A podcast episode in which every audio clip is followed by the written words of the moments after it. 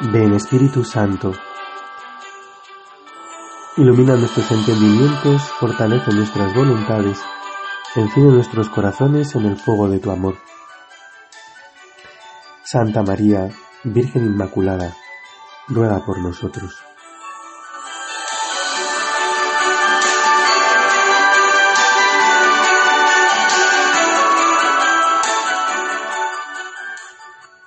Hoy 26 de diciembre la Iglesia celebra a San Esteban, después de haber celebrado ayer el nacimiento del Señor, su venida en carne a nuestro mundo para salvarnos, hecho niño en Belén, pues al día siguiente la Iglesia nos presenta al primer mártir, a San Esteban, que dio su vida por este niño, por este Cristo que ha venido a salvarnos. Casi si lo miráramos desde, desde un punto de vista, desde una perspectiva mundana, nos parecería que hay un cierto mal gusto por parte de la Iglesia, porque después de una fiesta llena de ternura, llena del amor de Dios, llena de la dulzura de un niño pequeño al que podemos abrazar y que nos llena de gozo, de alegría y de paz, al día siguiente nos presenta a un hombre muerto por apedreamiento, ¿no? Eh, chorreando sangre, eh, pues porque ha dado su vida por Cristo, ¿no? Eh, es un contraste fuerte, pero a la Iglesia le gusta muchas veces presentarnos estos contrastes fuertes en la liturgia, porque solamente son contrastes en apariencia.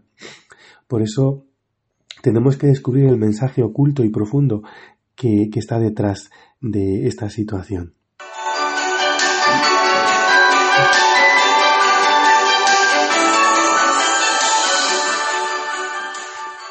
Hay muchos pintores que a lo largo de la historia del arte, a lo largo de muchos siglos, han pintado el nacimiento de Jesús, su natividad, y han eh, puesto detalles en sus pinturas que nos hablaban del momento de su cruz. Eso es bastante sorprendente.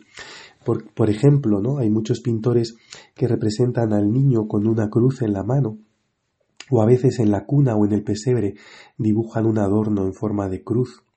A veces también otros pintores han ido incluso más allá y nos han presentado al fondo de la escena un detalle que solamente los, perspicaces son capaces de ver. Nos han presentado una montaña al fondo del paisaje en la que se adivinan tres cruces. Es el Calvario.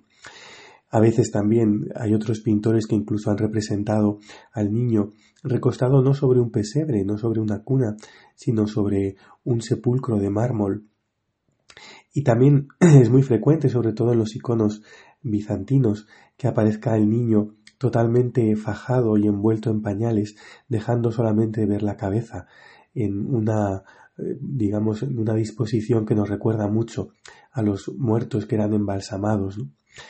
Por eso eh, estos pintores que, que han vivido a lo largo de muchos siglos de historia de la Iglesia reflejan un poco la fe que ya existía en el pueblo eh, en toda la iglesia eh, pues, cristiana, ¿no?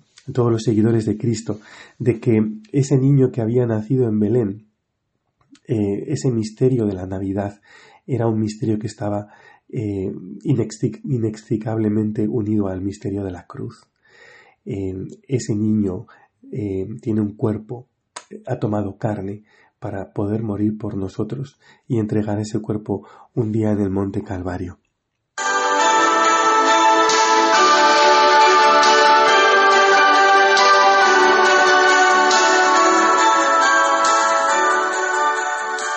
Por eso Jesús, que nos salva de una manera definitiva, pues en el Gólgota, en la cruz, ya nos empieza a salvar cuando se hace hombre por nosotros. La Navidad nos llena de un gozo inmenso, pero es un gozo que nos habla de que el amor de Dios ha llegado hasta el extremo y de que quiere morir por nosotros. Por eso mm, dice un autor en el oficio de lectura de, este día. Ayer nuestro Rey, revestido con el manto de nuestra carne, y saliendo del recinto del seno virginal, se dignó visitar el mundo. Hoy el soldado, Esteban, saliendo del tabernáculo de su cuerpo triunfador, ha emigrado al cielo. Por eso es precioso que después de haber celebrado al rey, celebremos a su soldado, este joven Esteban, que fue el primero que entregó su vida de una manera total por Cristo, con un amor pues que, que le llevó a afrontar el martirio con gozo, con paz, con alegría, con un gran deseo de contemplar ya eh, cara a cara a Dios, ¿no? Esto nos llena de, confianza y nos ayuda también a afrontar las dificultades de nuestra vida, que las hay. Señor no nos quita la cruz, pero quiere, con su dulce presencia, hacernos más llevaderas esas cruces, afrontarlas con gozo, con alegría, con paz, como hizo un día Esteban.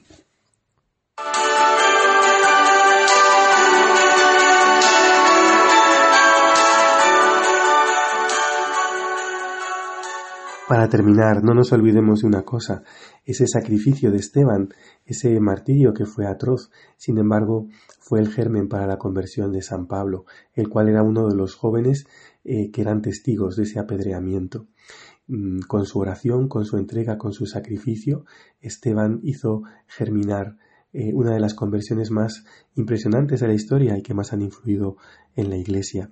Por eso que veamos todos los acontecimientos, también los aparentemente negativos o, o menos venturosos, como una forma de actuar de Dios, ¿no? Y nosotros entreguémonos del todo para que nuestra entrega pues tenga frutos abundantes de fecundidad.